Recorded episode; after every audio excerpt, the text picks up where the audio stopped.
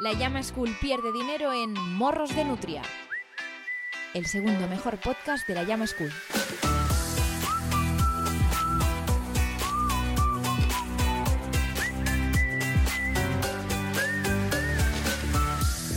Huepa, ¿qué tal? ¿Cómo estáis? Encantado de saludaros. Yo soy David Martos, guionista y persona a la que no le han dado el ondas a la trayectoria, claramente porque solo hay tres capítulos de este podcast subido y habría sido humillante para el resto, ¿verdad? No queremos eso.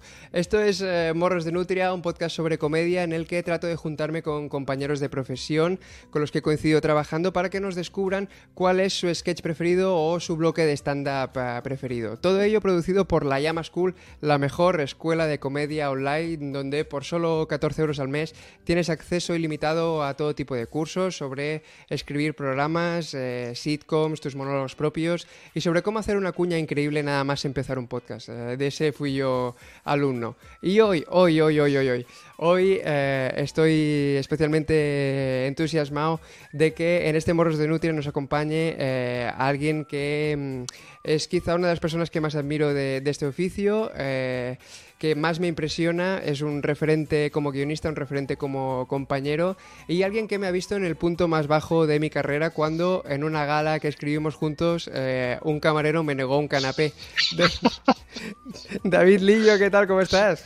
¿Qué tal? Es verdad, pero no creo que no es lo más patético, el momento más patético en el que te he visto. Vaya, Yo te- joder. yo- sí, te he visto vestido de croma, te he visto de... Sí, o sea que En- han habido muchos momentos patéticos. Mu- muchos de, de esos momentos eh, ingeniados por tu mente en los que me he visto eh, vestido en, mallas, eh, que- que es Sí. como de, de Pikachu, de señor como vestido de negro entero, que era con un vestido muy apretado también, el señor de croma, Sí. todo, todo eran cosas muy apretadas.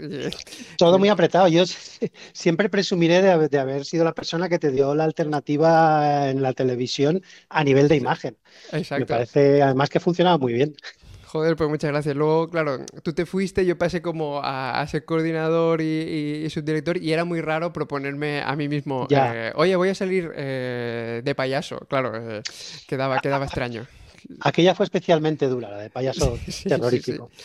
Era una época en la que todavía no, no me había arreglado los dientes y, lo- y los dientes de payaso eran menos terroríficos que, que los míos eh, normales. Así que me, me hicieron un, un favor los de payaso diabólico.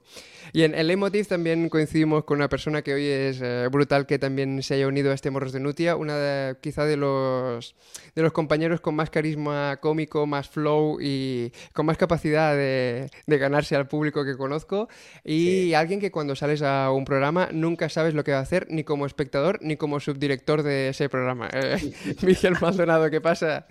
La verdad que todo bien. Sí que es cierto que soy una persona extremadamente carismática, es un hecho, quiero decir. Mm.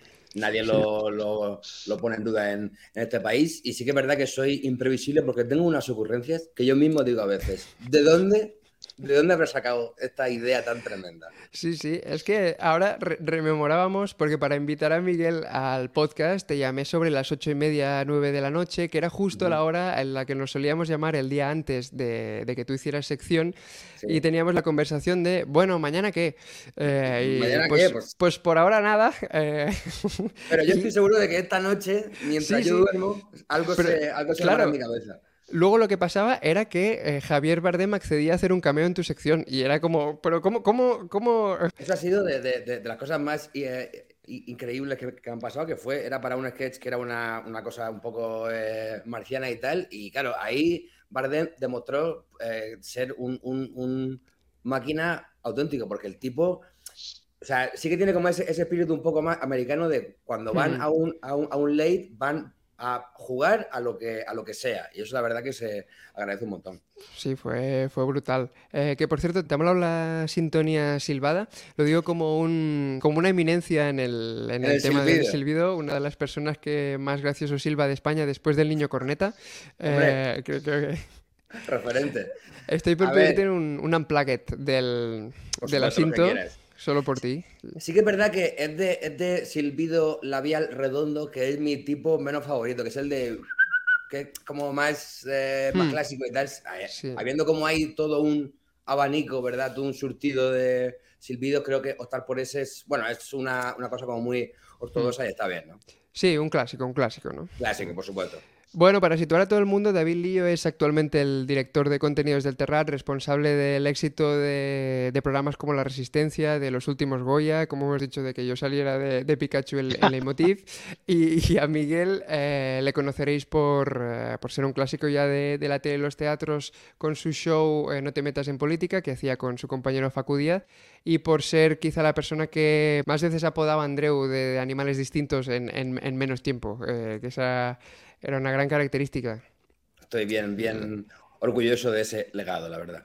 Antes de entrar en vuestra mandanguita, eh, un tema. Cuando os pedí que me mandarais vuestro material, Lillo me lo pasó todo y, y me dijo, además, yo también he tenido una historia con el ABC. Eso, eso viene porque en el segundo capítulo de Morros de Nutria, eh, donde invitamos a Iggy Rubín y a Joan Grau, los dos dio la coincidencia que el ABC les había transcrito eh, y juzgado de forma bastante parcial a alguna de su obra artística, a Iggy su monólogo de Ortega Lara en La Resistencia y a Joan Grau un sketch que escribió para TV3. Entonces, eh, ¿qué pasa contigo, Lillo? es, un, como un patrón que se repite entre cómicos y guionistas, ¿no? Aparecer en el ABC. Sí, sí, sí. No fue el primer periódico en el que aparecí, eh, o sí, sí, sí, sí, sí que fue. Eh, yo, empecé en la radio muy joven, con 17 años, y enseguida mm, eh, empecé a hacer locuras que, yo creo que en una emisora comercial no me hubieran dejado. Estaba en una emisora de Barcelona que se escuchaba en toda la área metropolitana. Entonces estuve como cuatro o cinco años en la radio haciendo lo que a mí me daba la gana, un, un programa nocturno diario, y empecé, en esto que empecé la carrera. Y en primero de carrera un profesor llamado Miguel, Miguel Rodrigo, eh, dijo un día, nos explicó la guerra de los mundos y dijo, esto es algo que no puede volver a pasar. Hoy en día la gente está muy informada. Hmm. Era pre-internet, pre redes sociales seguro, pero Internet estaba todavía como surgiendo, digamos. Eh. y, yo pensé, pues lo voy a probar. Tengo un programa de radio cada noche, no tengo horario, puedo hacer, o sea, empezaba a las 12 de la noche, pero acababa cuando quisiera. Y estuve un mes trabajándome un programa que era, mm, se iba a producir en Barcelona una cumbre que le llamaban cumbre euromediterránea. Venía Gaddafi, el rey Juan Carlos, el presidente del gobierno, que creo que por aquella época era Felipe o Aznar, uno de estos. Hmm. Y mm, y me monté una guerra de los mundos que era un ataque al, al, hotel donde se estaba, un ataque que venía desde el mar terrorista. Esto, esto mm. antes del 11S, no lo, no, ahora no lo haría, ¿eh? Claro. tenía, ahora no lo haría. ahora, ya no lo haría. Pero tenía 20 años, tenía 20 años. Entonces me monté mi guerra de los mundos. Estuve un mes grabando, pedí ayuda a un montón de, colegas, gente de otras decir, Pedí ayuda a terroristas reales. Eh, Incluso pedí a gente de Cataluña Radio que me grabase un boletín Uh. para que a la hora yo hiciese dialing y sonase eh, voces de Cataluña Radio diciendo que estaba sucediendo eso. En fin, me lo monté muy bien. Lo hice bien. Pero de vez en cuando metía un, burro, metía efectos de audio y hice como la guerra de los mundos. Al principio hice una cuña diciendo lo que van a escuchar es una ficción, no es real, tal yo empecé el programa diciendo que estaba, que no me encontraba muy bien y esa noche iba a poner música, hice exactamente la misma escaleta que Orson Welles. Él dedicó veintipico minutos a música, ahora no lo recuerdo, pero yo hice lo mismo y de repente apareció, oye, perdonad que corte la música, que ahí me ha llegado un teletipo, tal. Todo con nombres falsos. En fin, yo estaba solo en la emisora, me hacía self, desconecté todos los teléfonos para, no, para, para estar tranquilo. Total, yo hice este programa, acabé de hacer el programa, colgué los teléfonos, empezaron a sonar, claro, me llamó la uh. policía pidiéndome que guardase, que guardase las cintas de la grabación. Eh, oh. y una de las llamadas que recibí fue una periodista del ABC que me dijo, voy a acabar con tu carrera. tengo una amiga en el hotel. Eh, me ha dado, bueno, gente que me llamó diciendo que le había dado un, ataque de corazón a su, a su, madre y tal, pero luego no es verdad, no es, no es verdad, porque luego hicimos todas las llamadas a la gente que había llamado, nadie sufrió ningún daño. Mm. Gente angustiada, eso sí. Eh, pero la chica del ABC me dijo, te voy a, que sepas que te voy a destrozar la carrera. Me voy a encargar personalmente de que no pases de, ahí, de esa emisora de Radio Gracia. Que sea alguien del ABC, que sea alguien del ABC que te diga, no se puede engañar a la gente. No se puede. Pero eso, eso, fue todo porque ella, eh, eh, ella tenía una amiga en, ese hotel. Sí, sí, tenía una amiga cubriendo la cumbre y que yo del hotel me lo inventé, dije, dije un nombre parecido, pero no era el mismo. Y mm, total, que por suerte esto tuvo cierta repercusión, me, me entrevistaron en La Ventana, se, publicó bien en la mayoría de medios y esta chica del ABC hizo una columna bastante dolorosa, pero, pero, yo me la esperaba más hiriente y, por suerte no, no arruinó mi carrera. Pero sí, sí, yo también he recibido amenazas de... Me parece un historión, ¿eh? y luego, claro, ¿eh? con el profesor que te dijo, esto no se puede hacer hoy en día, eh, claro, ¿con qué, ¿con qué cara vas al día siguiente a clase? Como diciendo, no, no, no es por nada, pero bueno, yo es que ya iba poco a clases y, la verdad es que después de esto me daba mucha vergüenza y fui menos. Dejé la carrera en primer curso. Y, ¿En serio? Sí, claro. Bueno, no por esto, ¿eh? tenías razón la del ABC, terminó con tu carrera, pero, pero universitaria.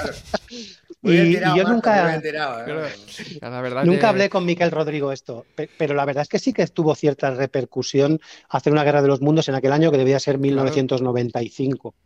94, 95. Entonces era Felipe González el presidente. Puede ser. Mm. Un hombre famoso por su sentido del humor. sí, exacto. Ahora es cuando Lillo dice, pero eso no se podría hacer hoy en día. Y Miguel dice que no. Y, en, dos semanas eh, se, lía como. Es como una historia en bucle, ¿no? Sí, se podría hacer, por supuesto que se podría hacer. De hecho, yo a mí me encantaría hacerlo. Sí, hombre, eh, como ejercicio es brutal. Bueno, Évole con, lo, con, con el salvado Exacto. De, del 23F, exacto, fue como quizá lo mm. más parecido actualmente, ¿no? De hecho, mm. creo que ahora, con, la cantidad de, herramientas a nivel eh, redes sociales que hay, sería, sería mucho más fácil y, tendría, creo, mucho más impacto. Claro, claro. Sí, sí. Sería ah, fácil engañar a, la gente eh, a base de virales eh, sacados de contexto y tal. Eso es, parece que sería guay.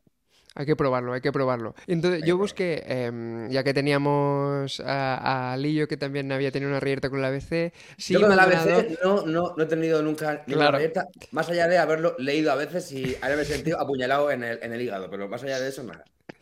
En el ABC no, pero he encontrado que en otro digital de referencia eh, llamado eh, Digital de Albacete ah, hay, un, hay un titular eh, que a mí me parece de los quizá mejores de los que he leído en los últimos tiempos, eh, que voy a intentar compartir aquí. Vamos a leer para los que nos estéis escuchando, que dice lo siguiente. Ir al teatro no quieren, pero luego follarse las cabras sí. Así habla sobre Albacete el cómico Miguel Maldonado.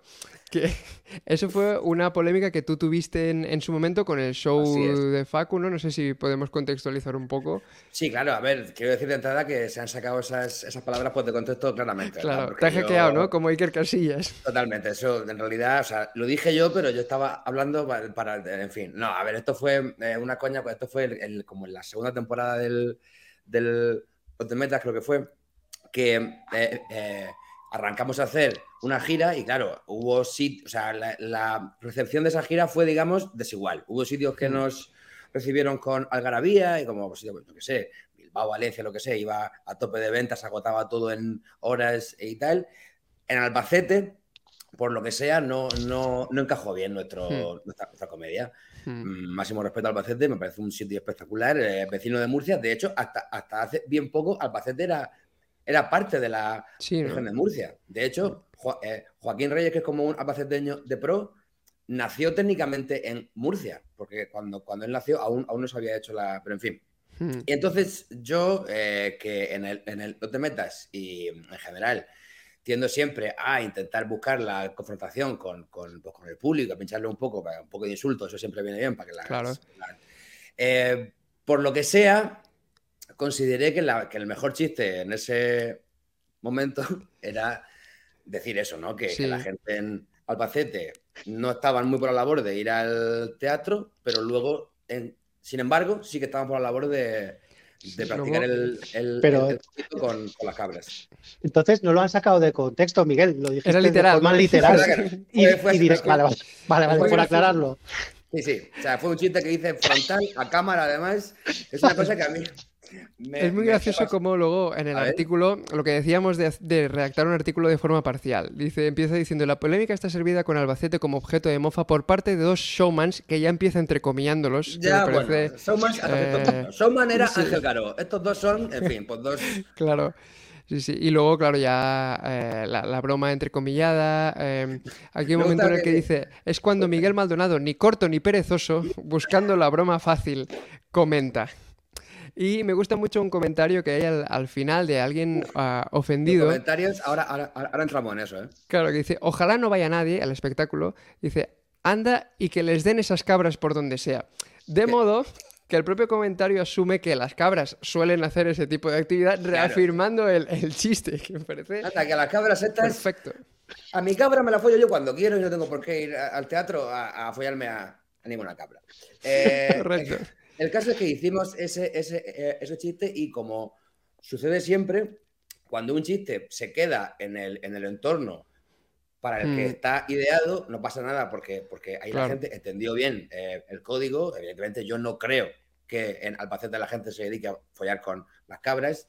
Eh, pero en un momento en el que alguien lo sacó de ahí y hmm. lo, lo tiró a el digital de Albacete, al Radiomarca Albacete, que ahí eh, hubo un tipo que hizo un, un, un, speech muy largo en el que estaba el hombre muy enfadado porque él decía que Albacete no solo no hacía eso con las cabras, sino que aquí en Albacete hay hasta un piloto de aviones, me decía. O sea, esto es un sitio espectacular y no tienes por qué hacer tú eh, estas bromas. Entonces, claro, la cosa se fue enredando muchísimo, eh, ya hubo, hubo incluso amenazas físicas eh, a través de redes, en uh. plan de cuando vengáis al teatro vamos a por vosotros, vamos a pegar, tal, cuantas, tal. Mm. Em, de hecho, estuvo guay porque diversos cómicos albaceteños como Cima, por ejemplo, Goyo Jiménez, cuando, vieron un poco el asunto, entraron mm. al, al, al, trapo a decir, pero muchachos, pero, pero ¿qué hacéis? O sea, que es, un chiste y, tal.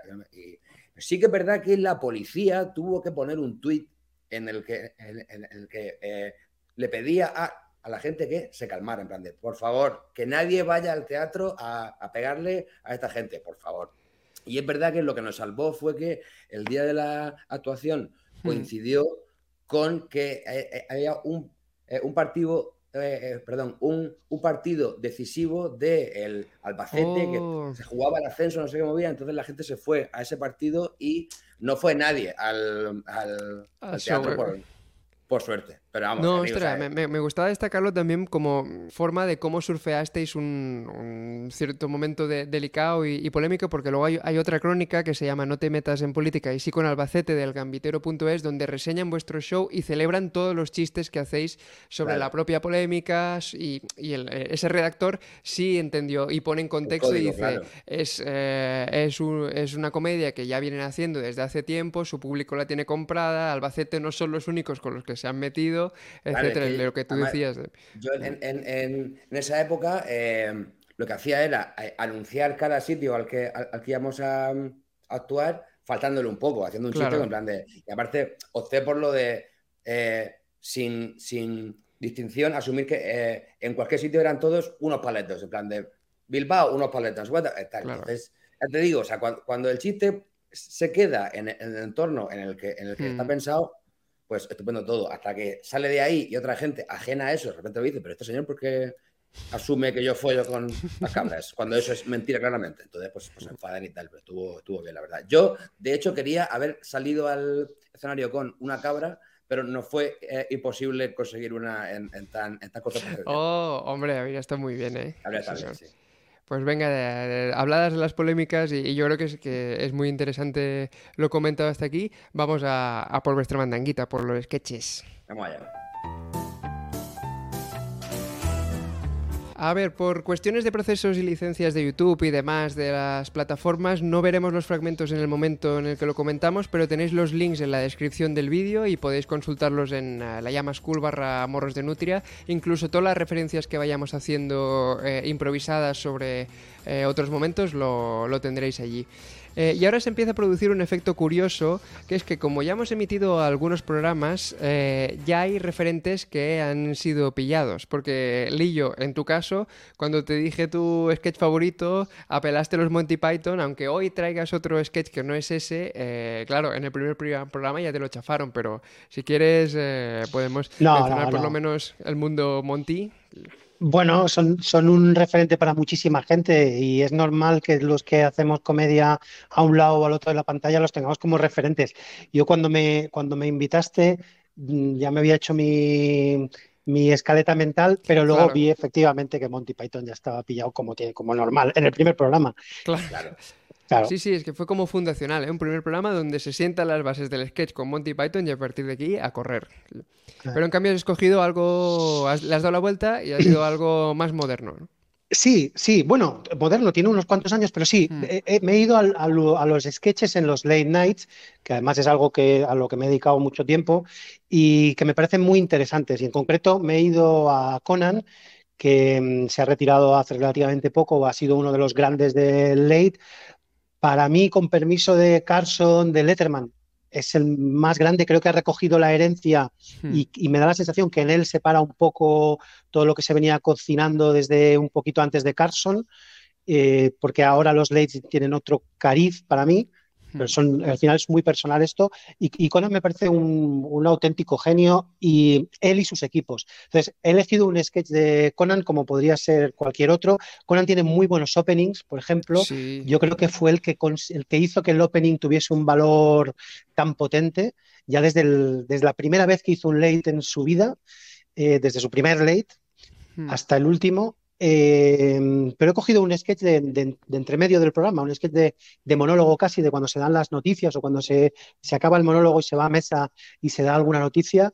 Y este, en este caso es un sketch del 2015. El Papa Francisco había ido a Estados Unidos a hacer su primera visita oficial allí a ese país y mm, había estado en Washington, si no me equivoco, y iba hacia Nueva York al día siguiente. Hmm. Entonces Conan eh, dijo que el Papa había salido ya pero que se había perdido el papamóvil, que de repente mm, lo, seguían periodistas, pero lo, había, lo habían perdido de vista. Em, continuaba un poco y de repente decía, un momento, me dicen que tenemos conexión con el papamóvil. Y era una típica conexión de helicóptero de Estados Unidos de persecución, el Papa en el papamóvil hace un adelantamiento irregular el papamóvil y una patrulla de policía le aparece por detrás. Le vienen coches de, policía, el Papa huye y, y el sketch es buenísimo. me recuerda porque, mm, el, eh, claro, eh, la persecución seguida con helicópteros y tal, ahí creo que remite mucho a algo muy sonado que fue la persecución de O.J. Simpson, eh, que todo el mundo tiene en mente, y aunque nunca hagas mención a eso, en el referente americano es como, hostia, de repente están en el mismo nivel el Papa huyendo de una persecución policial y O.J. Simpson. es un género. Sí, sí, la persecución. Pero lo mejor es el final del sketch que la policía consigue parar el coche, el papa sale con las manos arriba eh, y consigue escaparse, sale corriendo, los policías le persiguen y se lanzan sobre él y, consiguen detenerlo, le hacen un placaje buenísimo, seguro que los actores se hicieron daño, pero todo por la comedia, ruedan por una especie de terraplén el Papa y un, y un policía y al final consiguen ponerle las esposas al Papa y detenerlo. Creo que es el ejemplo perfecto de un, de un gag, de un sketch de late night porque tiene actualidad, tiene fondo, mm. tiene pozo, tiene crítica hacia un país como Estados Unidos que recibe como recibe a veces a los inmigrantes Em, incluso al inmigrante más famoso es verdad, no había pensado. Yo creo que tiene muchas capas. Y, pero que la capa, pero que lo, principal que te queda es la tontería, es muy gracioso, es que te hace mucha mm. risa. Eso es lo que iba a decir, que, parece que el final del sketch es muy Conan porque es, un tipo que, nunca ha despreciado el, absurdo y la, comedia eh, de lo tonto, porque es que mm, yo qué sé, despreciar eso es una, es una estupidez. O sea, que mm, está súper guay que haya muchas capas, que haya eh, una crítica y tal, pero no, no tienes por qué despreciar el, rastrillo que te da en la cara. Mm, sí, que de repente alguien lo, proponga en una sala de guion, ¿no? Y diga, es que, mm, que alguien plaque al Papa. Claro, claro. Solo la idea es, increíble, pero igual en, en, algún otro sitio que no fuera Conan habrían dicho, hostia, es que no, tire, cerrémoslo por otro lado, esto es muy estripado, ¿no? Sí, claro. Sí, Lo, que sí. Sí, sí, Miguel. Y de Conan lo que me vuelve loco es que hace, hace no mucho que me enteré de lo que allí llaman lo de las Late Night Wars, que fue cuando todo el, follón que hubo con la sucesión. Bueno, al principio, mm. cuando se fue Carson, que estaba con este follón de si iba a ser Leno o iba a ser Letterman, que al final se queda eh, Leno, hmm. se va a la CBS, ¿no? sí, exacto. Eh, se queda Leno eh, X años hasta que a Leno le dicen, bueno, hasta aquí ya has estado 12 años, ya estaría, ahora es el turno del siguiente que va a ser Conan. a Leno le sienta mm, regular y se busca las mañas para que la NBC le dé eh, a él otro late night nuevo que vaya a la hora de el que va a hacer Conan ahora y él se queda con los invitados pro y entonces deja a, Conan más tarde y sin invitados. Claro, eh, entonces el, de, el, de, el de Conan no funciona y Leno vuelve a quedarse con el Tonight Show después de seis meses, que me parece una jugada feísima de decir, tío, eh, mm, no sé, me parece increíble. Y aún así, el tipo dijo, bueno, pues ya está, pues me busco la vida y se fue a, bueno, tuvo seis meses, estuvo seis meses que por contrato no podía hacer ningún otro programa de televisión, que se montó una gira de Conan, Conan O'Brien Don't Stop, se montó una gira por universidades y a la que pudo trabajar ya se fue a la TBS, creo ah, que es, eh, donde ha hecho Conan durante los últimos años. Eh, la verdad es que ha tenido muy mala suerte Conan. Eh, Jay Leno es el malo, es el, es el villano del mundo de los. Sí, además tiene cara ya de cartoon, de, cartoon maléfico. Y, nunca tuvo mucho talento, creo, en mi opinión. O no, no, como los demás. Una vez en una entrevista o en un acto que hizo en la universidad o en un colegio Conan, tiene una frase mítica que es que a los niños les dijo, niños, estáis en un país en el que podéis ser lo que queráis, excepto que sea algo que también quiera Jay Leno. es que me parece increíble. Oh. sí, sí, sí, es un malvado. Sí, es muy malo. Y de hecho. Y podía haber acabado con la carrera de, Conan. De Conan, efectivamente. Por eso digo que, ahí, ahí, ahí Conan demostró muchísimo tesón, digamos, de decir, bueno, pues a pesar de esto, me busco hmm. otra cadena, tiro para adelante y todo, porque es verdad que el tipo tenía un talento increíble. Es que lo de, lo de, lo de, lo de Leno es una cosa absolutamente demencial. Además, se lo, se lo, haces a alguien que, mm, recordando de, dónde viene Conan, que él era guionista y de repente de guionista le ponen a presentar eh, un late night y luego ya intenta hacer el, el, salto que comentabas. Pero me recuerda un poco también a tu historia, Miguel, que en realidad tú empiezas en, en la tuerca detrás de las cámaras hasta que hay un momento en el que sales con Facu y, el resto ya es historia. De, ahí ha invitado a Morros de Nutria, ¿no? Yo creo que es, que es pero sí, sí, claro, es que era como tan desnivelado la guerra que, que, da como mucha cosa. Y luego Conan ha seguido eh, su camino haciendo maravillas. Me gustaba mucho este sketch que comentabas tú, Lillo, por lo de como ejemplo de gradación, de que es, una conexión con, el, con la persecución donde a cada vez que conectan eh, es más bizarro lo que va pasando y, ver cómo va progresando mola, mola un montón. Y Conan también ha sido... Sí, sí. No, decía que tiene además un ingrediente este sketch que es muy de los equipos de late night y es que intuyo que el que hace de papa, el que hace de policía, tal, son gente del equipo, que esto lo, hacemos mucho en los lates. Tienes una idea, eh, además seguramente es una idea que tuvieron ese mismo día se buscan la vida para hacerla y es o bien alguien, o igual alguien del equipo, que esto Conan lo ha hecho mucho, sus guionistas, de hecho, muchos de ellos han sido luego grandes actores y actrices cómicos. Eh, em, The Office está lleno de gente que empezó en guion, de actores y actrices que empezaron con Conan. Y, y esto es un ingrediente de los sketches de, de un late que a mí me gusta mucho y es que muchas veces el equipo se involucra hasta el punto de, salir en el sketch, ¿no?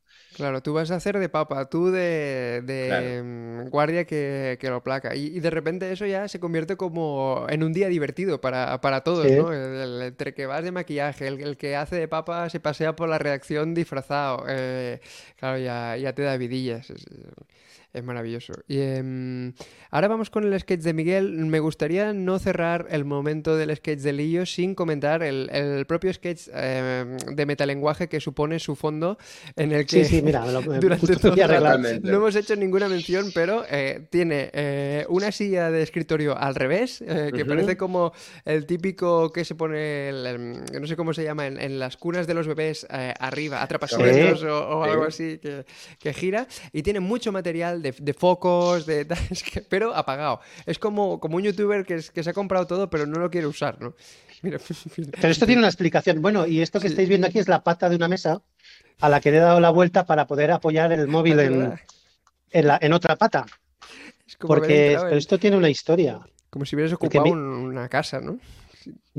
Miguel y yo te queríamos dar una sorpresa y aparecer juntos en el podcast, pero somos muy tontos y no... He perdido, He perdido la conexión momentáneamente, ¿eh? Has vuelto en el momento en el que dices somos muy tontos, eh, que, es, que es cuando Leo me contaba que habíais intentado juntaros para, para grabar juntos el podcast. Eh, no, ha sido posible porque no, somos tampoco ingenieros. De repente se colaba el sonido por, por un móvil, por el otro. Desastroso, eh, horripilante, horripilante. Absolutamente fatal. Y yo me metí en el almacén.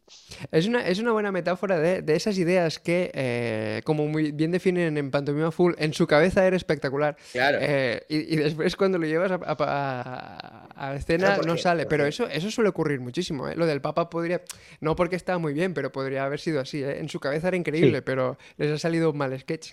Pero, ¿sabes qué pasa? Que yo, eh, cuando, cuando empecé, ese, ese tipo de cosas me daban pánico. Es decir, o sea, cuando iba a hacer, ya sea en, en teatro, teatro, un sketch o lo que sea, ese momento en el que no funciona me, mm. me daba terror absoluto.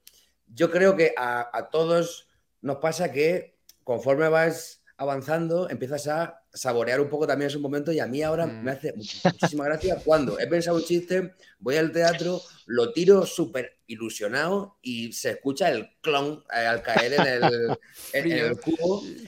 Eh, he aprendido a saborear ese momento y decir, bueno, y, y, de hecho a veces lo que hago es, cuando veo que no está entrando, insistir hasta que, hasta que entra. Porque Joder, pues. eh, victoria por agotamiento es victoria al fin y al cabo. Lo que pasa, sí, a mí eso a veces me da, me da cosa cuando cuestan dinero. Hemos tenido alguna experiencia juntos claro. con David mm. eh, y pensamos de un gag una vez que venía un señor a tocar un clavicémbalo sí, muy importante y un gag que no funcionó, un gag que era idea de Joan Grau, que, que ha estado sí. en este programa. Me y... que le la culpa a él, esta idea fue no, no, no, no, porque lo defendimos mucho. Y, y, la cosa es que, no, que va a funcionar, ¿qué tal? Vino una cantante de ópera, vino un... Bueno, montamos ahí una y no funcionó nada, cero, nada, absoluto. Cero. Sí. Y, con eso pasó algo que, mm, que, suele mm, ocurrir cuando, por ejemplo, se, se, se, tuvo la idea, no recuerdo exactamente cómo era, pero era, eh, tiene que estar una, no sé si era, eh, un, un, pianista increíble tocando ese piano de esa manera para que eso funcione. Y entonces... Eh, no conseguimos al pianista. El, el, piano no era el que se había pensado en un momento, pero seguimos manteniendo el sketch. Y entonces fuimos rebajando la idea eh, a, a, con los recursos que teníamos para hacerla hasta que, hasta que no funcionó. Y era como, vale, si, si, si, si de entrada ya hubiéramos descartado eh, el hacerlo como estaba pensado, ya nos claro. habríamos ahorrado ese momento. Pero también es un aprendizaje. A mí me sirvió sí. mucho. Es como, vale, pues, oye, si no es así, es que no tenía que ser, eh, no, no, no, hacía falta forzar. O al revés, a veces tú mm. has pensado un, un, sketch con X cosas que luego no puedes conseguir y haces como un apaño con lo que, lo que por ahí mm. y, y, funciona. Y sale mejor, ¿no? Sí. Claro. Es que sí, eso es, es verdad. Es que, es que, depende muchísimo. Sí, claro, el chiqui chiqui en su momento fue David Fernández cogiendo una guitarra que tenía claro. ahí improvisadamente y, y, de repente. Y fíjate. Claro, claro. El pues eh, el chiqui chiqui. Hemos llegado al chiqui, del Papa de Conan O'Brien al chiqui chiqui. Bueno, el, el, la guitarra. De Occidente. Sí, sí. El, el chi... Eh, bueno, pues se, se, cierra el círculo porque Chiquilicuatre le dio la guitarra al Papa. ¡Oh! ¿Se la dio bueno. o no se la dio? Sí que se la dio, sí. Algo que sí. sí. O, le, o, le, gritó algo, algo así. Sí. Sí que, sí que hubo algún tipo de interacción entre el, el Papa y Chiquilicuatre que me parece pues uno de esos hitos de la historia occidental, ¿no? Momento redondo. Eh, Miguel, tu sketch favorito, que creo que también es del 2015, buena, buena cosecha. Fíjate, buena, buena, añada de sketches, ¿no? Estamos descorchando bueno, la añada y, 2015. Sí. Y de un programa del que había sido guionista Conan, ah, Conan que además él estuvo cuatro años y ganó, ganaron un premio Emmy al mejor guion en la temporada en la que Conan ya se, se iba. Sí, ¿no? Uh. ¿Sabes? Yo... Eh Evidentemente me ha, costado muchísimo elegir porque el, sketch es seguramente el, género de comedia que más me gusta. Eh, es muy difícil, pero al final he optado uno por elegir uno del Saturday porque es verdad que no se ha mencionado creo hasta ahora, ¿no? En, en, en sí, Joan Graus eh, mencionó. Saturday con el, eh, con el sketch de, que hacían recurrentemente de Franco is still dead. El de Chevy Chase. Exacto, pero era, era casi dentro del informativo, que en, en su el... momento era el Weekend Update, y tú lo que mencionas es como un sketch arquetípico. Un sketch, sketch. Uh, sí, exacto. Mm, en directo y tal y cual, que por cierto el Weekend Update ahora, ahora eh, eh, lo hacen dos cómicos que son Colin Jost y Michael Che, que es del mm. que he elegido el... lo que están y hacen una Mm. cosa últimamente increíble que es para el, el- el especial de Navidad se escriben el, el uno al otro eh, los chistes sin Oh. que el otro los haya leído hasta el, Qué el bueno. momento de darle. Entonces, por ejemplo, No. Michael, Michael Che, que es negro, le escribe al otro que eh, eh, es blanco unos chistes hiper racistas, que claro, que él los va descubriendo mientras eh, los va tirando. Y es bueno, es, es- es increíble. Eh, y el eh, bueno, eso, eh, he elegido uno de Tina Fey y Amy, Amy Poehler Mm. porque, porque para mí Tina Fey es la máxima referente, o sea, es la, mm, la cómica que más me gusta de, de todo lo que hay. O sea, 50 Hmm. Rock me parece la mejor serie, insisto, esto es mi opinión, ¿eh? La Sí, pero muy a favor. de, Hmm. De comedia, pero es verdad que luego está The Office si lo quieras, pero a mí 50 Rock me vuelve loco. Y he elegido un sketch que aparte de ser muy eh, arquetípico Saturday, eh, a pesar de que no es tan largo, porque si te fijas en el Saturday, Pasa muy bien. Mm. si, si pecan de algo es que a veces estiran demasiado los gags, que a veces, pero bueno, en Mm. fin. Este sketch es una eh, salvajada, mm, pero que me hace eh, mucha risa porque es. eh, eh, ellas dos son como las hosts de un, un concurso. Eh, entonces invitan a, a- a- a tres hombres que ellos, eh, ellos, ellos se creen que van a, un concurso de no sé qué movida y descubren que en realidad es un concurso que se llama Meet Your Second Wife. Es decir, Sí. eh, vas a, conocer a tu futura segunda esposa. Que hasta ahí ya es, es gracioso y tal. El tema es cuando invitan a entrar a la, a la, eh, a la que hace de segunda mujer de uno de ellos, que entra una niña de 14 años. Que ya es decir, hostia, eh, claro, le dicen, bueno, pues esta, esta va a ser tu segunda esposa. Y dice el otro, bueno, no sé cuántas tal. Y entonces hay, hay un chiste increíble que es que él le dice a esta, a- a- a esta niña, bueno, pues ya te veré dentro de 20 años. Y la Tina Fey remata con un, en realidad son 7 años, pero bueno, Sí, bueno, sí, sí. Eh, la segunda eh, que entra es ya una niña de 5 años, que parece mm, eh, increíble. Y la tercera que entra es una mujer normal de la edad del el mismo mm, que el, que el- el tío. Atractiva. En Atractiva, cierto tal, modo, que el, el- chico está chico contento. dice, Mm. Bien, pues mira, por lo menos es una chica de mi edad, una chica atractiva, que además es ingeniera, no sé qué movida, es todo estupendo, y le dicen, ya, pero es que no es ella. Ahora mismo ella está embarazada del feto que será tu segunda mujer de aquí a bien poco. Eh, claro, pues. Y me, me flipa porque, claro, o sea, al ser este sketch de ellas dos, que son eh, feministas, muy tal y cual, mola que sepan usar el, el humor, eh, en este caso, eh, salvaje, para denunciar esa movida de los típicos rancios que cuando su mujer se hace mayor, pues se van por una más joven. Mm, La, la reivindicación de, de la importancia de que también estén, eh, pues en su caso como Tina Fey fue muy pionera de, de mujer en una sala de, de Claro. guion en un programa como el Saturday, de hecho fue como la, llegó a ser la coordinadora de guion en su momento Efectivamente. y decía que se encontraba en una sala eh, rodeada de hombres y cuando intentaba proponer sketches que creía que podían plasmar pues, la, la realidad de la mitad de la población, eh, costaba mucho que entraran. De hecho, eh, sabiendo que mm, ibas a hablar de Tina Fey, hay este libro maravilloso que es... eh, igual, igual tú Bossy ya te lo has leído, Bossy Pants, eh, Miguel, que es eh, Bossy Pants de Tina Fey, donde ella narra su trayectoria vital y, y profesional.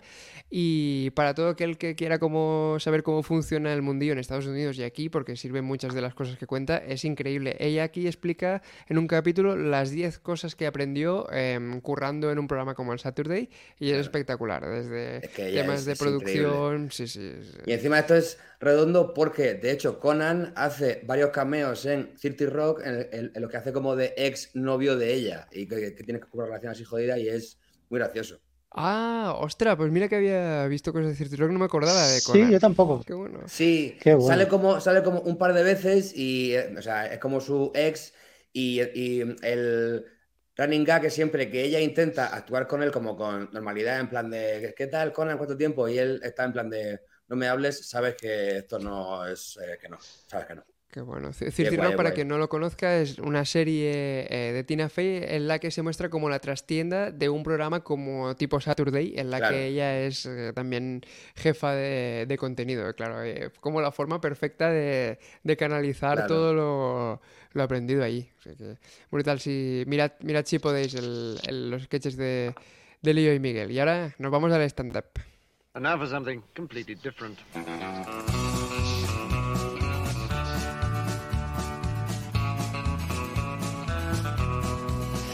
Y con este western pasamos al stand-up. El, eh, el western, el, el- el- el stand-up de la música, dijo nunca, nunca nadie. Eh, antes de entrar en vuestros bloques favoritos, me molaría aprovechar para comentar algo sobre una rutina en concreto que tiene Miguel como cómico que, que me fascina, hablando de, de bloques preferidos, que es tu salsa salsa, eh, Miguel, que es el- un chiste que repites una y otra Y otra ocasión. Y eso lo convierte cada vez en algo más gracioso. que- Claro, es, esto es un poco lo que, lo, que, lo que os he dicho antes de victoria por agotamiento, pues Sí. es un poco el, el ejemplo. Esto es un chiste que yo me acuerdo que lo, que lo escribí para la primera vez que actuamos Facundo y yo en, en un teatro que fue antes de hacer el... No te metas, o sea, esto fue hace como a lo mejor 2000, 2014 o 2015, Mm. que es un chiste muy estúpido que, que dice que si en portugués perejil se dice salsa, para decir salsa de perejil, decir salsa salsa, lo cual Claro, es claro. absurdo. Sí, Claro, sí, es un tiene- chiste que no es gracioso, no tiene nada especial, nada. Y de hecho, cuando lo conté el, el primer día, pues hubo estupor y como mucho indiferencia an- ante esto. Lo cual eh, nada más que hizo eh, motivarme para decir, ah, que no os ha gustado, perfecto. Y, y desde aquel momento lo fui contando cada día y además cada vez más largo, enredándome, salsa, salsa, hablando en portugués, ya haciendo como un ejemplo. Si te llamas Joao, estás en Oporto y quieres sepia, pero mm, quieres salsa, pero está seco, en fin. Hasta que eh, no sé en qué momento exactamente se dio la vuelta y se convirtió en un chiste que eh, era mencionar el portugués, el perejil o la salsa y los teatros se caían abajo, gente con camisetas. Hay gente que se ha tatuado salsa salsa. Esto es esto Wow, ha- esto es- ha ¿Sí? ¿Ha pasado? Estoy muy orgulloso, la verdad. Estoy muy orgulloso. porque, Tenemos, tenemos un momento eh, de estos que describes en el que solo, eh, en un show de No te metas en política, solo cuando, ya veréis, sacas una pizarra para empezar el chiste, la gente ya se ríe y me parece espectacular. Si queréis, lo vemos para ver lo que está escribiendo Miguel. Vamos a ver. Vamos a ver, por ejemplo, por ejemplo, si tú, si tú te llamaras, por ejemplo, Joao, y aquí ya tiene Joao. risas. La gente ya está claro. Sí. tú eres Joao, ¿no? Y estás un día en, en- en Lisboa, ¿no? Claro, como, ya saben todos. Claro. a dónde va. Cuando lo eh, dices es como satisfacer una, un deseo, Claro, ¿no? claro, efectivamente. Y, y, y, y te dice, "Mm, la verdad que me ha entrado antojo. ¿De qué? De sepia. Tu silbidito. Quiero, supuesto. quiero un poco de sepia. Porque a ti te apetece tomarte una sepia, porque tú eres una persona libre. Y dice, pero así la plancha está seca, ¿no? Me apetece... mm, Yo creo que ya, ¿Qué más? yo ¿Qué creo que más? ya. Le quisiera poner un poco de qué? De salsa. Otra cosa que, que, que hacía que esto entrara eh, bien siempre es que Facundo Claro. eh, lo juega siempre al, al- Bueno, que en realidad no es que lo juegue, que era, era cierto. A estar harto de este chiste y por favor que esto acabe cuanto antes. Entonces ese, eh, ese combo eh, entraba, entraba muy bien. Está salsa barbacoa, por ejemplo. ¿Cuánto- ¿Por qué estiras esto tanto? Pero si tú quisieras pedir una salsa de perejil, siendo tú como eres, Joao... Dándole como aquí ¿no Miguel en la pizarra ha señalado pedir, efectivamente, salsa. ¡Salsa! ¡Claro que sí! Porque lo dicen igual. Y cae el teatro como tú dices. El teatro cae, cae abajo, cae abajo. Se llama igual, se llama igual el producto en sí que la hierba. Claro. Esto sería un- un- una rutina de stand-up que alguien podría decir, mi rutina preferida es la Es salsa, salsa, de Miguel por, Bueno, por repetición. espero que no, pero, pero sí, sí, es un, es un bloque, desde luego. Y tú antes mencionabas que el, eh, del cómico que has escogido su rutina favorita es Michael Che, copresentador también del, eh, del Weekend Update, Update. eh, en, un, en un especial suyo para Netflix, ¿no? Sí, me parece que es el, el penúltimo que tiene, no, no sé. Y me, me gusta mucho porque a mí, o sea, yo con, con Facundo eh, hago siempre mucho también eh, humor, humor político, un poco de sátira y tal, y, eh, y me parece una cosa que, o sea, este bloque en concreto es uno en el que él habla de, de cómo los blancos siempre reaccionan mal cuando el tema de Black Lives eh, Hmm. eh, Matter, ¿no? Como que siempre dicen, bueno, pero en realidad todas las piedras importan, ¿no? Y eh, entra un poco a decir que eso es absurdo por este motivo y, y este otro, y entonces eh, lo que me flipa es el final del bloque que es se queja de cómo los blancos eh, obligan siempre a los, a los negros a eh, dejar pasar todo de una forma en plan de, por favor, Hmm. entonces esto que dice, bueno, la esclavitud, eso fue hace ya 400 Sí, años, por favor, ¿Por qué los negros tenemos que superarlo todo tan rápido, no? efectivamente. Como La esclavitud, eso fue hace 400 años, por favor, ya, olvidadlo ya que sois muy pesados. Segregación, y dicen, "Pff, eso fue hace un montón y además ya os hemos dado el Black History Month. Eh, eh, lo de los tiroteos de la poli, eso fue hace dos semanas, por favor, olvidarlo. Y entonces remata con un 9-11, never forget. Que es, me parece buen, buen como de como, en fin, vale, o sea, la esclavitud Sí. ya estaría bien, pero 9-11, never forget. Never Sí, forget. Y luego Siete añade lo de mm, este año llevaré una camiseta que diga todos los edificios importan y Claro. veréis cómo, A ver cómo qué tal funciona eso. A ver qué tal. es- Me es parece un bloque muy guay. Un bloque cortico, además, porque es verdad que, bueno, o sea, eh, no es que me gusten más, más cortos, pero cuando encuentras así un bloque compacto que funciona como eh, un tiro, eso da un gusto increíble. Y en el caso de Lillo, eh, te han vuelto a, a pisar, porque creo que tú también querías hablar de Rubianes Sí. y, y Joan pasó por delante. Sí, aquí me cuesta más porque mm, Rubianes me gusta mucho y me gusta lo que Rubianes representa y el estilo de monólogo. Soy, me, gustan más los monólogos teatralizados, no sé cómo definirlo, ¿no? No, que el stand-up de chiste o de Mm. que, mm, que están bien y veo, pero que, que al final voy a decir una barbaridad que, que no es así, pero que todos me parecen intercambiables, ¿no? Mm. Entonces, tener auténtica personalidad es complicado y Rubianes la tenía. De todas maneras, los monólogos que más me gustan son los monólogos de la gente a la que conozco y Mm. por eso, al no Perdón, poder perdón, hablar antes de de, que Rubianes, entres, me- me- de, de Rubianes me decías que te molaba el bloque del trabajar, que es el, Sí. el clásico que incluso mucha gente podría reproducir de la gente yendo a trabajar a las 6, 7 de la mañana contenta, vamos a trabajar, no sé qué. Sería el, el salsa salsa de, de Rubianes, ¿no? sí señor, sí señor. Sí, qué bueno. Pues sí, y antes lo que tú decías, de, de gente que conoces, ¿no?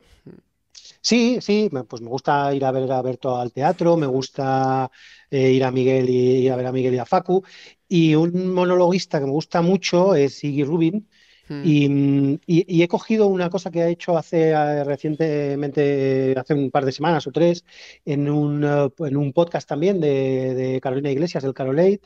Le invitó a hacer un monólogo y tuvo un pequeño bloquecito sobre la cultura, si debe, si los contenidos deben ser seguros o no. Y él eh, decía que mm, defendía la tesis de que de los contenidos no deben ser seguros. Lo que debe ser seguro es el lugar donde tú los consumes, el teatro debe ser seguro, y él decía la biblioteca debe ser un espacio seguro, pero los libros no. Los libros, algunos te tienen que molestar, cabrear y tal.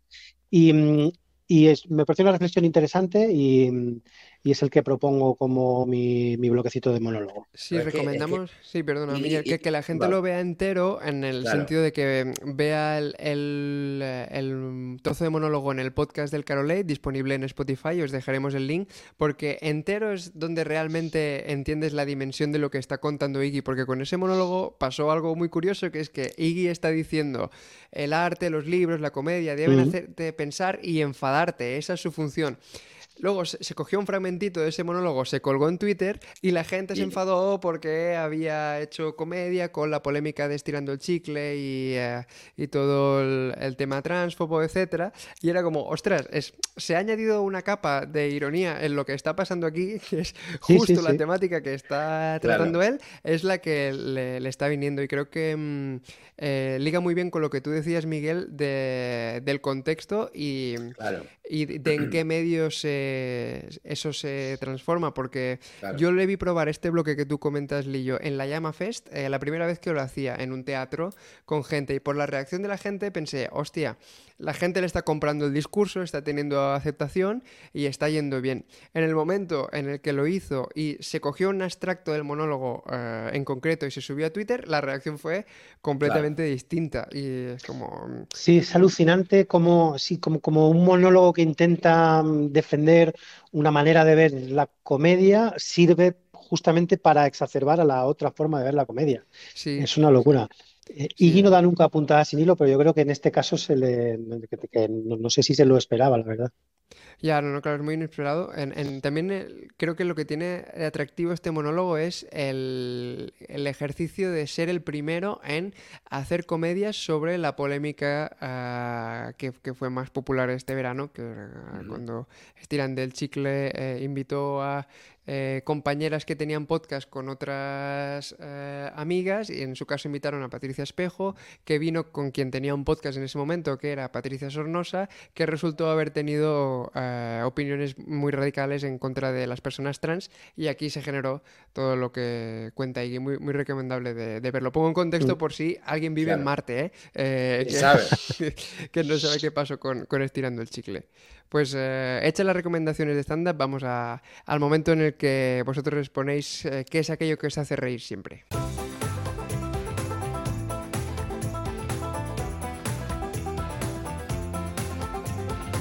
Que puede ser algo que eh, sea algo visceral, que no tenga ninguna lógica, que puede ser una imagen, un sonido, eh, Elon Musk eh, tuiteando, algo que siempre que lo veis eh, os cruje. Y en tu caso, Lillo, ¿qué es? En mi caso es un eh, gag visual de Woody Allen del año 1963 en un programa que se grabó en- en- en- para el mercado inglés británico, pero que se emitía también en Estados Unidos. Eh, creo que el programa, no me acuerdo el nombre del programa, Zotrop creo que era. ¿Hipódromo Y- puede ser? O... Hipódromo, això, hipódromo. Y es eh, Woody Allen ah, boxeando con un canguro. Eso es todo lo que pasa. Mira, hablando de espacios seguros, eh, creo que este es el, el menos seguro de la historia. eh, enfrentarte a, a un canguro, tío, a puñetazo limpio. Es realmente divertido y además demuestra una cosa que a mí me gusta mucho y es que la inteligencia o ese supuesto humor intelectual, que también lo hablábamos antes con Conan, ¿no? Que puede tener muchas capas, no está reñido con ser Claro. muy tonto y muy payaso.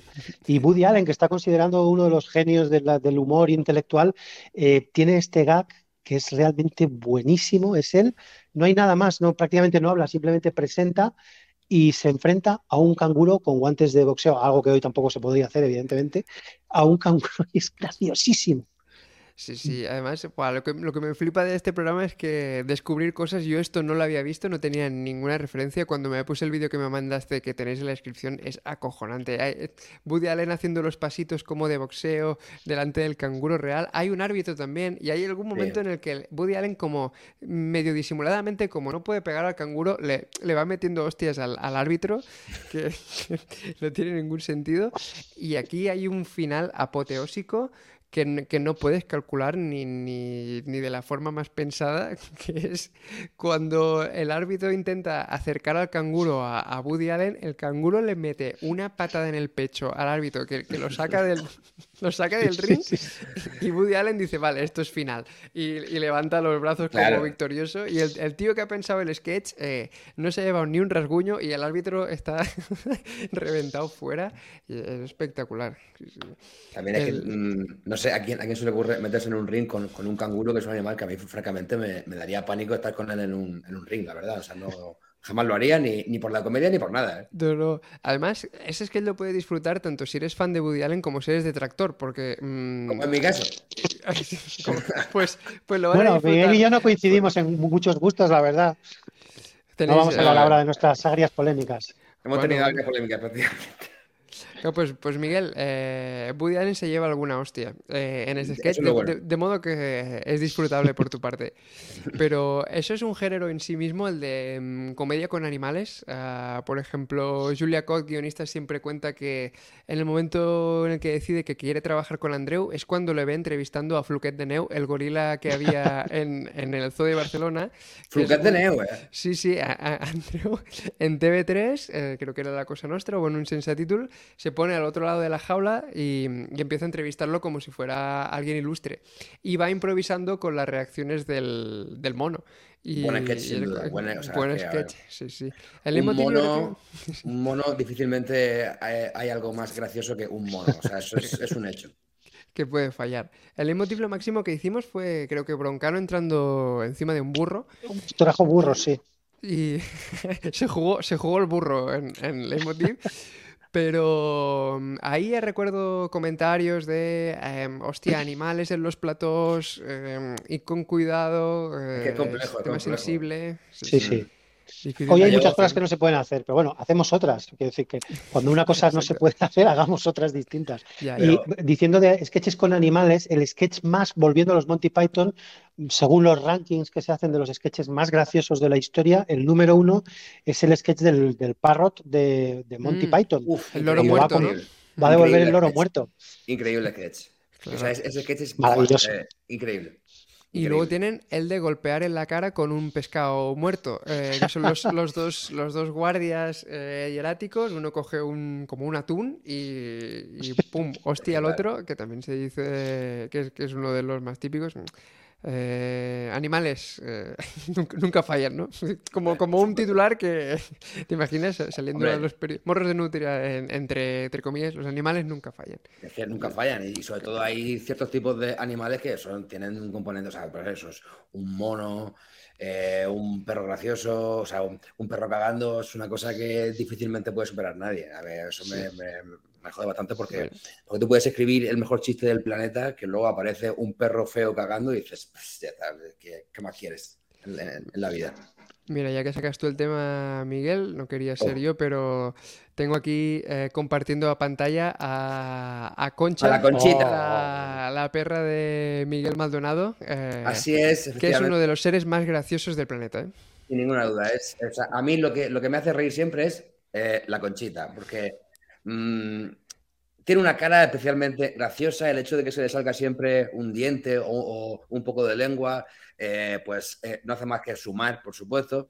Hace otra cosa eh, habitual que es dejar cara de nada, que es una cosa que, Oh, o sea, cuando se queda mirando al infinito con cara de nada, Mm. es in- insuperable, de verdad. Me parece una perra muy graciosa. Y además, últimamente he estado investigando y se ve que eh, hay como estudios, digamos, que, que afirman que los bulldogs ingleses son los perros con más sentido del, del humor. O sea, que incluso ¿Ah, llegan sí? a. Sí, y yo de hecho a, a la concha la he visto hacer, hacer cosas que solamente cajan en un, en un código de broma. Es decir, o sea, oh, pero para hacerte, o sea, ellos son conscientes de hacer coña, para hacerte reír a ti, digamos. Efectivamente, o sea, como para eh, eh, en pos del jugueteo hacer, eh, hacer cosas que solamente se entienden como, como, como una broma que es, pues, o sea, a ver, son evidentemente bromas muy básicas, ¿no? No, no Hmm. ¿No esperes te que te, que te cuente un chiste sobre el holocausto, por ejemplo. El- No, no el- es. sí, el, el, el pipicán debe ser un espacio seguro, ¿no? Como Eh, claro. Pero es, es verdad que me, me- me parece la cosa más graciosa del, del mundo, sinceramente. En Y es verdad que me hace reír siempre. En esta foto de Concha nos has metido un easter egg que Ah, mira, estoy- efectivamente. estoy haciendo un poco de zoom y detrás de Concha están todas las temporadas de Cirti Rock. Efectivamente, es, es lo único que aún, aún conservo en DVD, es eso. Ahí lo tengo todavía. la forma de, de cerrar el programa más redonda que, Sin que- duda. que se me ha ocurrido.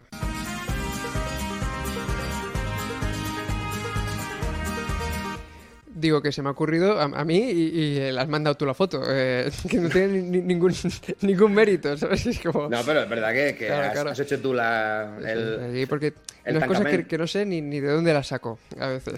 Porque- Eres tremendo, Marcos. Hasta aquí, Borros de Nutria. Muchas gracias a los que nos habéis seguido, a, a la Llama School por la confianza y a vosotros, Lillo y, y Miguel, por todo lo que habéis compartido. Yo creo que para que termine todavía el programa más redondo, deberíamos terminar con algún chiste de Albacete para que luego nos eh, pueda llamar alguien de la ABC eh, y nos diga que nuestra carrera ha, ha terminado. Acaba aquí, Eh, ¿no? Exacto.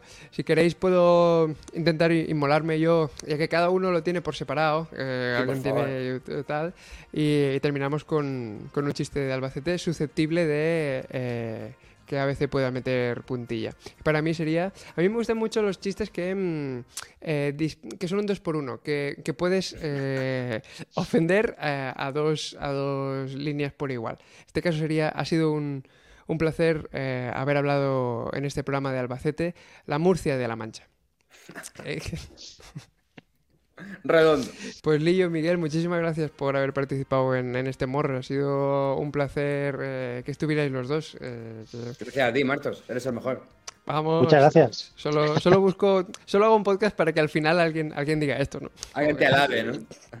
Pues nada, la semana que viene, eh, recordad que tenéis nuevo episodio de Explicado Pierde y dentro de dos, eh, más nutrias. Gracias, Lillo, gracias, Miguel. Hasta luego. Hasta ahora, Miguel. Voy a tu, a tu habitación. Venga, vamos para allá. Voy para allá.